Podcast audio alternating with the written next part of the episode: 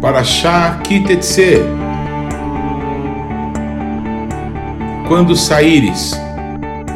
Essa Parashá Kitetse, ela tem uma série de leis estabelecidas por Deus é, de variados assuntos. Eram as últimas palavras de Moisés para todo o povo. Mas nessa Parashá existe a maldição que estava sobre Jesus na cruz do Calvário, que dizia: Maldito é todo aquele que for pendurado no madeiro. Também é nessa paraxá que o nosso Deus explica que ele não aceita sujeira, bagunça no meio do arraial, porque o nosso Deus visita o seu povo no meio do campo de batalha. Isso é um conselho muito importante, todos nós devemos conhecer e pôr em prática. E por último, você sabia que um filho rebelde que não obedece o pai e a mãe, que faz coisas horríveis que envergonham seus pais, poderia ser levado na porta das cidades para que os anciãos o apedrejassem até a morte. Não é impressionante isso? Que os filhos rebeldes se arrependam. Vamos aprender mais sobre isso? Shalom, pessoal. Eu sou Paulo de Tarso e esse é o programa A Minha Torá.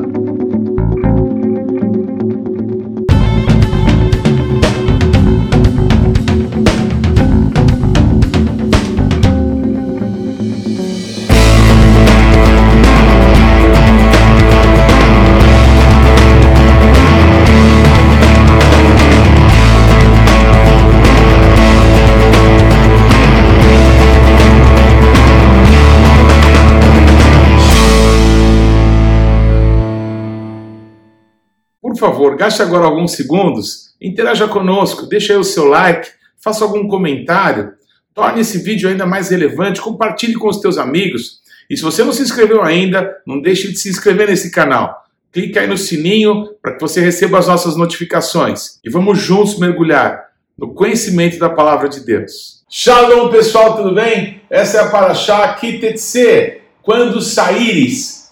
Uma Paraxá que fala de uma sequência de leis que o nosso Deus deu para o seu povo, que Moisés estava agora estabelecendo, não é? Uma a uma, porque ele estava agora nos, nas vésperas, poucos dias, pouco tempo faltava para que o povo entrasse na terra prometida e Moisés pudesse ser recolhido pelo Senhor. Então, são leis que parecem não ter conexão entre é, umas e outras, não é? Mas aquele cuidado que acho que qualquer pai já deve ter experimentado de fazer e recitar uma série de coisas para os filhos, dizendo: olha, é, não repita, é, diga bom dia quando te, você encontrar com alguém, peça por favor, desculpa, licença, é, vários cuidados não é, que alguém que ama. Ele repete ali na, naqueles últimos momentos, dizendo: Olha, eu quero que tudo dê certo, então é, não, não se esqueça disso, disso daquilo.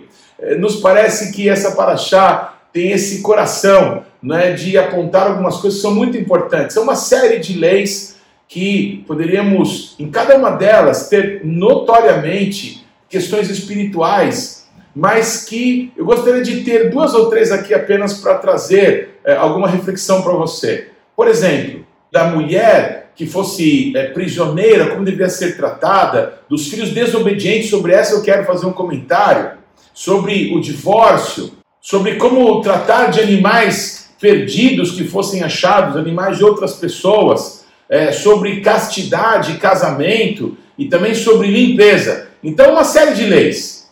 Eu queria é, primeiro falar sobre uma lei que o nosso Deus estabelece a respeito de filhos desobedientes, filhos rebeldes. Para que eu possa comentar isso, eu não consigo fazê-lo se não lembrar de um amigo que é um promotor é, de direito na cidade de Campo Grande. Ele é um pastor, é um ministro de Deus também. E ele exerce ali no Ministério Público da sua cidade um trabalho muito importante com a juventude ali daquela capital de um estado brasileiro. E algum tempo atrás ele foi diante de um tribunal porque tinha um jovem que estava que tinha cometido um crime. Então ele estava para ser direcionado ali para é, cumprir as medidas cabíveis para a idade que ele tinha. E é, ele, é, o promotor, trouxe o menino com a sua mãe para o seu gabinete para poder conversar com aquele menino e expor para ele de que maneira ele ia tratá-lo, sugerindo ao juiz uma pena, é, talvez de um serviço é, comunitário, alguma coisa assim. Então, quando ele vai conversar com aquele menino, ele coloca a Bíblia e o Código Penal. E, e diz para o menino: é, Você quer que eu te trate? Eu sou pastor ou eu sou promotor? Você quer que eu te trate como pastor ou como promotor? E colocou a mão sobre a Bíblia e colocou a outra mão é, sobre o Código Penal. O menino achou que era esperto, ele disse assim: Não, eu quero que você me trate é, segundo a Bíblia, né? É, sabendo que Deus é bom, sabendo que não é, Deus tem misericórdia das pessoas. Então ele falou assim: Eu quero ser tratado segundo a Bíblia. O pastor falou assim: Puxa, poucas pessoas é, numa situação como a sua é, pedem para ser tratados segundo a Bíblia. Então eu vou ler para você o que a Bíblia fala de pessoas como você.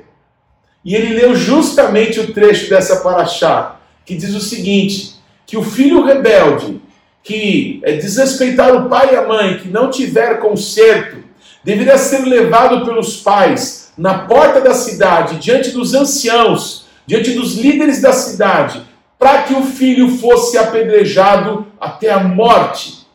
Não há nenhuma referência bíblica de que isso tenha acontecido, mas é muito provável que possa ter sido sim.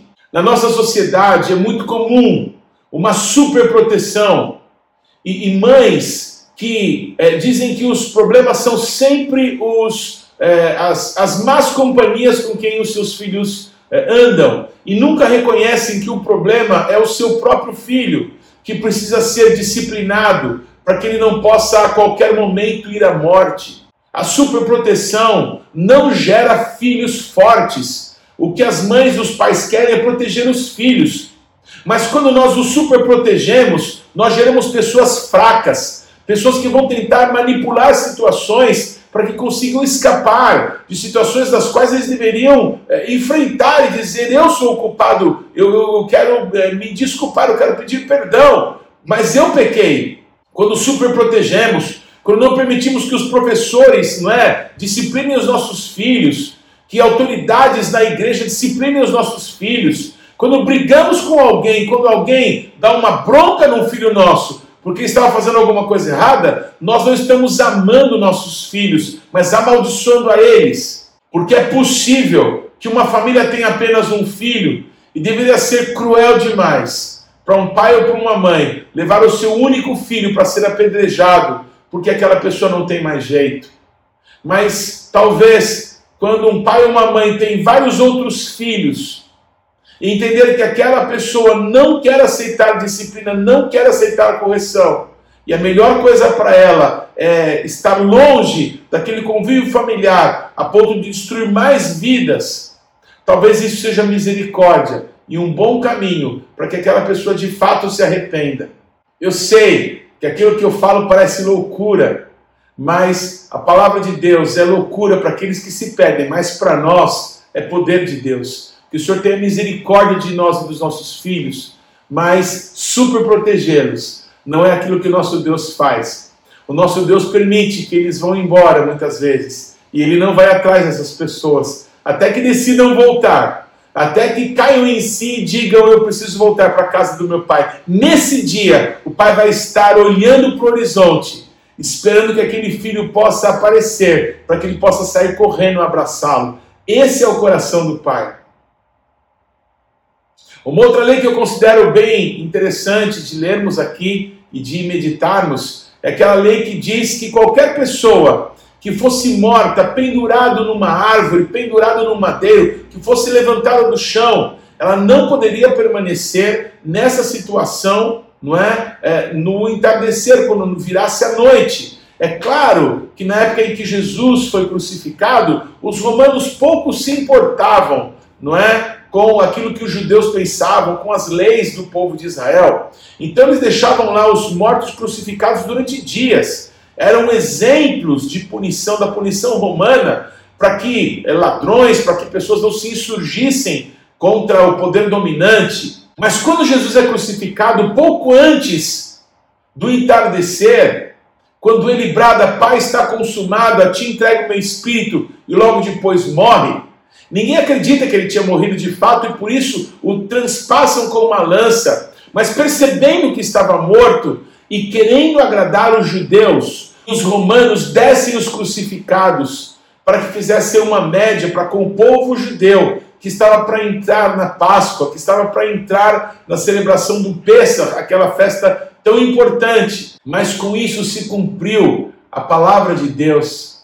Jesus se fez maldito, foi pendurado no madeiro, para que as bênçãos do Senhor alcançassem a minha vida e a tua. Quem ama como nosso Deus? Quem é misericordioso como nosso Deus para nos amar tanto assim?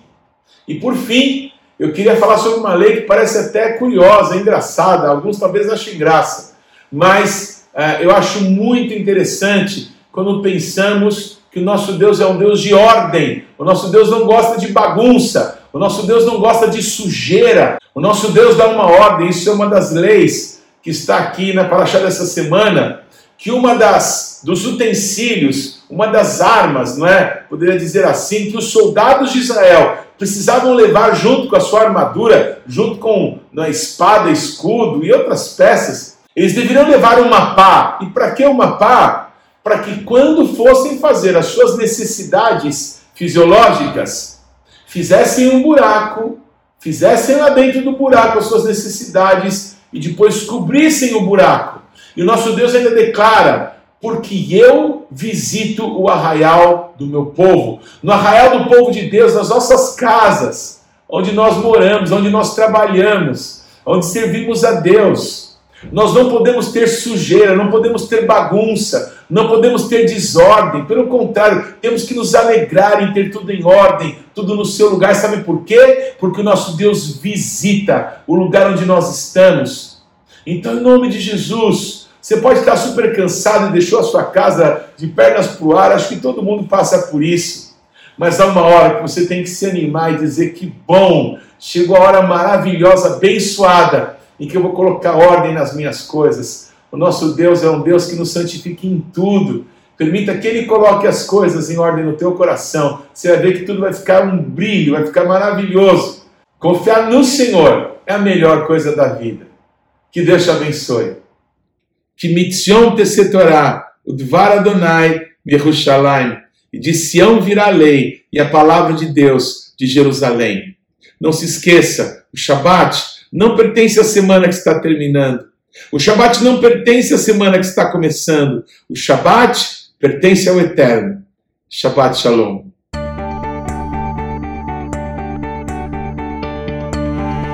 Não deixe de ler ou de ouvir os textos que foram citados na Paraxá dessa semana. Você pode acessá-los ou no nosso site ou nas principais plataformas de podcasts. O importante é que você, pessoalmente, mergulhe no conhecimento da palavra de Deus. Você pode participar ativamente do programa Minha Torá, se inscrevendo no nosso canal, mandando perguntas, interagindo, compartilhando com seus amigos é, porções que vão te edificar mas também você pode fazer parte disso, semeando financeiramente para que esse canal se desenvolva ainda mais. Então você pode usar os nossos dados bancários para que você possa fazer contribuições para que a palavra de Deus possa alcançar muitas outras pessoas. Vamos fazer isso juntos e que Deus te abençoe.